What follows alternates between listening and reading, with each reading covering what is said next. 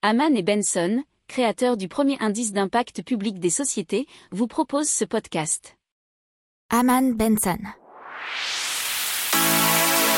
Le journal des stratèges. Boris Kalt.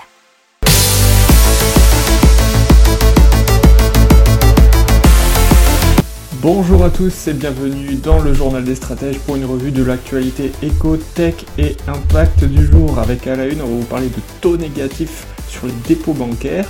Ensuite, dans l'économie, on va vous parler des banques tournantes au Royaume-Uni. Ensuite, dans la tech, d'optimisation fiscale avec Amazon.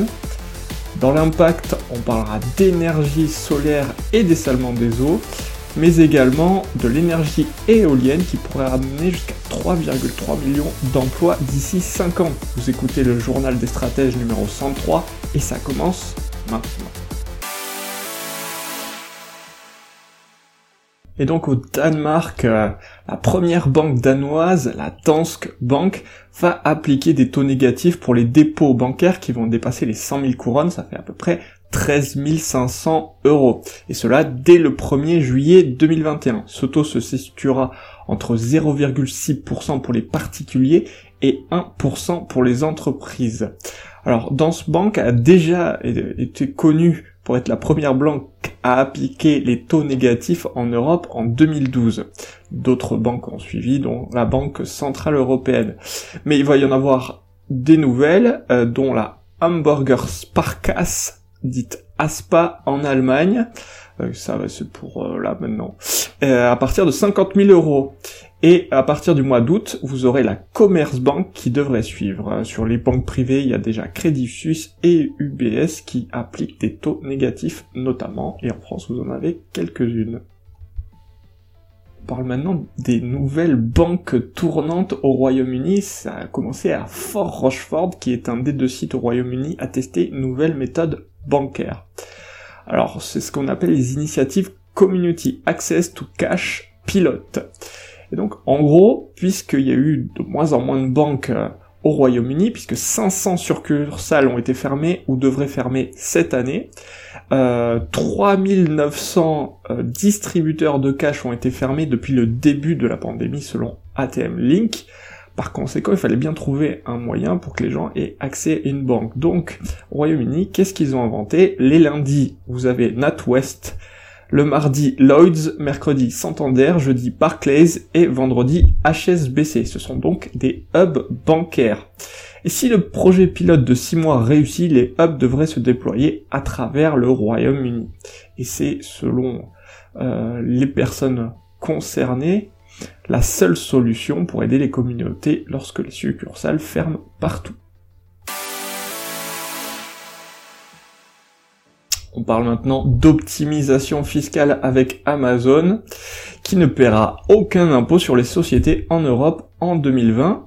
Et on a appris ça via leur filiale qui s'appelle Amazon EUSARL, filiale européenne, qui a enregistré un chiffre d'affaires record de 44 milliards d'euros en 2020, mais ne paiera donc aucun impôt sur les sociétés. Il faut savoir qu'elle est enregistrée au Luxembourg puisqu'elle déclare des pertes de presque 1,2 milliard d'euros sur l'année. Et euh, bien entendu, vous savez que les impôts sur les entreprises ne concernent que les bénéfices. Et comme elles ont fait des grosses, euh, apparemment, dépenses d'infrastructures, et eh bien voilà, elles se retrouvent dans le négatif. Et la loi luxembourgeoise a même donné un crédit d'impôt de 56 millions d'euros en raison de ces pertes qu'elle pourra utiliser euh, avec des futurs profit éventuel d'éventuels nouveaux impôts sur les sociétés. Alors ce crédit s'ajoute déjà à près de 2,7 milliards d'euros de pertes reportées des années précédentes. passe à l'énergie solaire qui est au secours pour le dessalement des eaux. Alors, il faut savoir que chaque jour 100 millions de mètres cubes d'eau sont dessalés dans le monde et que seul 2,5% d'eau disponible sur Terre est consommable. Selon l'OMS, un tiers de la population mondiale n'aurait pas accès à une eau salubre. Et donc la désalinisation, qui est donc une solution pour avoir accès à une eau potable, génère l'émission d'environ 80 millions de tonnes de CO2 par an, et ces émissions augmentent de 10% chaque année.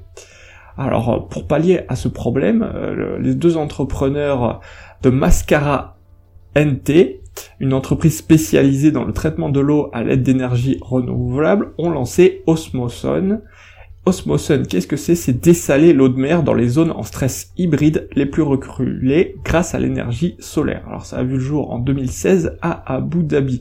Maintenant, il y a une trentaine d'unités implantées dans le monde, notamment en Indonésie, en Australie, en Kenya et sur l'île Maurice. Allez, on passe à l'énergie éolienne qui pourrait générer 3,3 millions d'emplois d'ici 5 ans selon le Global Wind Energy Council. Alors cela comprend l'énergie de l'éolien terrestre mais également offshore dans des domaines de l'installation, fabrication, planification et développement de projets ainsi que l'exploitation et la maintenance. L'industrie a déjà prévu d'installer 470 gigawatts supplémentaires de capacité onshore et offshore entre 2021 et 2025. Les États-Unis ont déclaré vouloir étendre leur capacité éolienne offshore à 30 gigawatts d'ici 2030. Le Royaume-Uni souhaite que sa capacité éolienne offshore atteigne 40 gigawatts d'ici 2030. Quant à l'Union européenne, elle souhaite que les installations offshore atteignent au moins 60 gigawatts d'ici la fin de cette décennie et 300 gigawatts d'ici 2050. N'oubliez pas de vous abonner au podcast, mais pourquoi pas aussi à notre newsletter La lettre des stratèges qui est gratuite, vous en trouverez dans les infos de l'émission, mais aussi sur notre site internet Aman Benson Stratégie, rubrique média La lettre des stratèges. Voilà, c'est tout pour aujourd'hui, je vous souhaite une excellente journée, je vous dis à demain pour de nouvelles infos. Ciao pour approfondir ces sujets, abonnez-vous à la newsletter de Haman et Benson et écoutez nos autres podcasts que vous retrouverez dans les notes de l'émission ou sur notre site internet.